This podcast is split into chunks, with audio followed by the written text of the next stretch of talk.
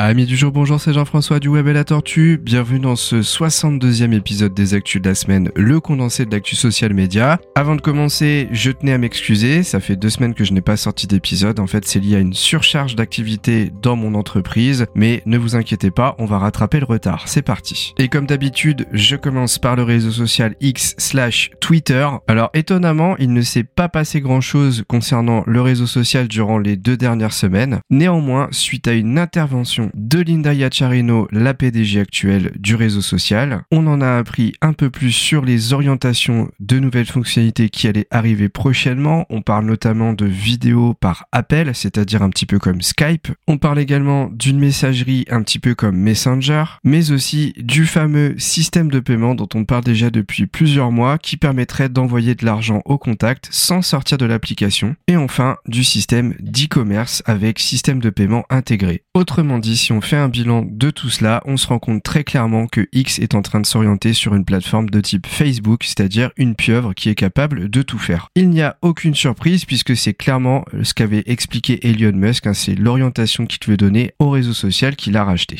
Et enfin, si je devais vous donner un avis personnel sur ce que j'ai remarqué moi depuis plusieurs semaines, eh bien c'est que l'algorithme a un peu évolué et plus j'utilise la plateforme, plus j'ai l'impression d'être sur un réseau social qui se rapproche de l'algorithme de TikTok, c'est-à-dire qu'on a de plus en plus de contenu qui cherche à nous faire rester sur l'application et à rester sur le post qu'on est en train de lire. On a de plus en plus de vidéos, de plus en plus de posts avec du storytelling, puisque bah, la limite en fait des 280 caractères n'est plus vraiment valable pour tout le monde, puisque dès lors qu'on a Twitter, Blue, enfin X Pro maintenant, eh bien on n'a plus cette limitation de nombre de caractères. Et j'ai vraiment le sentiment que les développeurs travaillent sur cet algorithme et cherchent à le faire évoluer parce qu'avant je n'avais vraiment pas l'impression qu'on cherchait à nous faire rester ou en tout cas pas exactement de la même manière et peut-être pas de manière aussi efficace. Alors attention parce que malheureusement ça a aussi un inconvénient cette méthode puisque quand on regarde un petit peu TikTok on n'a pas forcément des contenus qui nous apportent quelque chose au niveau de ce qui nous intéresse réellement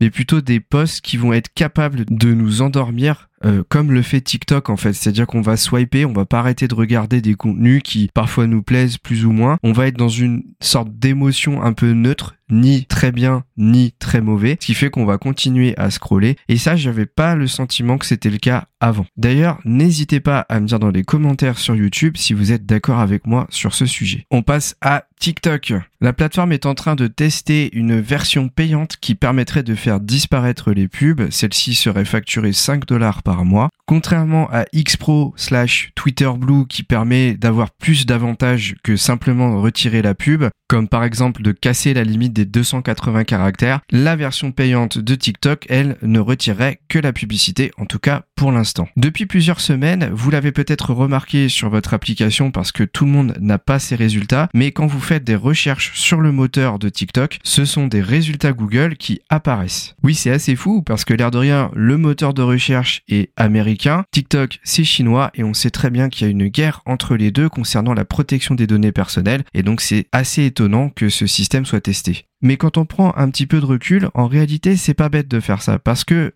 TikTok, pour les moins de 24 ans, c'est le moteur de recherche principal actuel derrière il y a Google. C'est assez étonnant parce que Google, jusqu'à présent, depuis des années, c'est le seul leader et très clairement, il est incontesté. Bing ne lui arrive pas à la cheville, même si aux États-Unis, c'est un petit peu plus équilibré. Mais je pense que TikTok a compris qu'ils avaient clairement une place à se faire et donc c'est peut-être pour ça que Google se retrouve à apparaître dans certains résultats de recherche de la plateforme. Enfin, pour concurrencer Instagram, notamment sa partie e-commerce, eh bien, TikTok a lancé Shop. En fait, c'est un onglet supplémentaire qui vient apparaître dans l'application. Le but, très clairement, vous permettre d'acheter certains produits proposés par des personnes directement sur l'application. Ainsi, il y aura des moyens de paiement assez classiques comme la carte de crédit, Apple Pay ou PayPal. Et les produits proposés seront liés à 200 000 marchands qui auront fait un partenariat avec TikTok, dont 90% sont basés en Chine. On va parler de YouTube maintenant, plus précisément de YouTube Music et Google Podcast. En fait, Google Podcast est la plateforme de diffusion de podcasts de chez Google, mais malheureusement, malheureusement depuis 5 ans, eh bien on s'aperçoit que le service est pas très utilisé. Hein, clairement c'est Apple qui est devant avec Apple Podcast. Seuls 4% des auditeurs de podcasts américains utilisent Google. Donc c'est peut-être pour ça que Google envisage d'arrêter en fait Google Podcast puisqu'on se rend compte que ça va pas, hein, ça marche pas et donc de fusionner cette plateforme avec YouTube Music, ce qui ferait exactement comme Spotify qui en fait permet d'écouter de la musique et d'écouter des podcasts par la même occasion. Ça me semblerait beaucoup plus logique. Enfin, avant de passer au groupe Meta, on parle de Snapchat très rapidement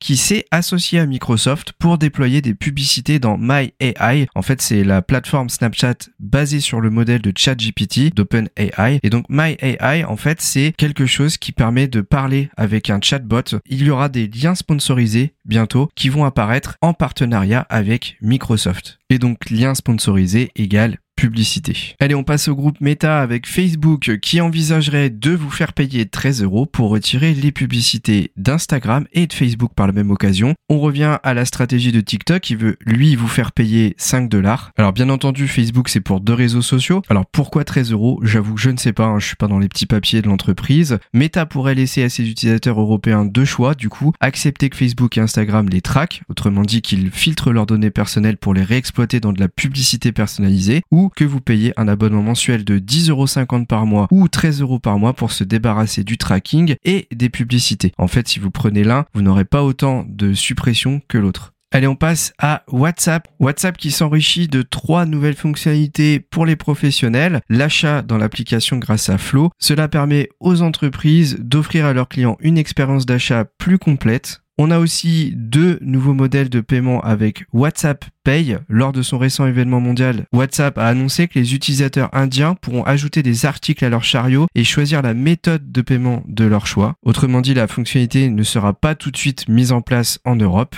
Enfin, et cette news, elle n'est pas valable que pour WhatsApp, mais sur toutes les applications de Meta, vous aurez bientôt la possibilité d'avoir un badge Meta Verified, exactement comme sur X où vous avez un petit écusson bleu, et eh bien vous aurez la même chose. Cela permettra aux acheteurs potentiels d'être rassurés en étant certains que vous êtes bien une entreprise et que vous avez été vérifié et donc que ce n'est pas une arnaque. Si on revient à Flow, pour avoir un petit peu plus de détails, en fait, c'est une nouvelle interface dédiée aux achats depuis les conversations. Autrement dit, vous allez échanger avec un acheteur et potentiellement, vous allez pouvoir être rebasculé vers un système de paiement. J'appellerais presque ça un tunnel de vente. L'avantage, c'est que tout au long du processus d'achat, eh bien, vous allez pouvoir continuer à échanger avec le revendeur. Et bien entendu, arrivé à l'étape de paiement en ligne, eh bien, vous serez toujours sur WhatsApp. Ça me rappelle clairement ce que X est en train de déployer de son côté. Et enfin, Meta lance une intelligence artificielle à la mi-journée pour intégrer directement ça sur Instagram et WhatsApp. Elle s'appelle Emu. Comme Midjourney, elle propose de générer des images à partir d'un simple texte, d'un prompt, et WhatsApp et Instagram seront les premières applications à en profiter. Et voilà pour ce 62e épisode des actus de la semaine.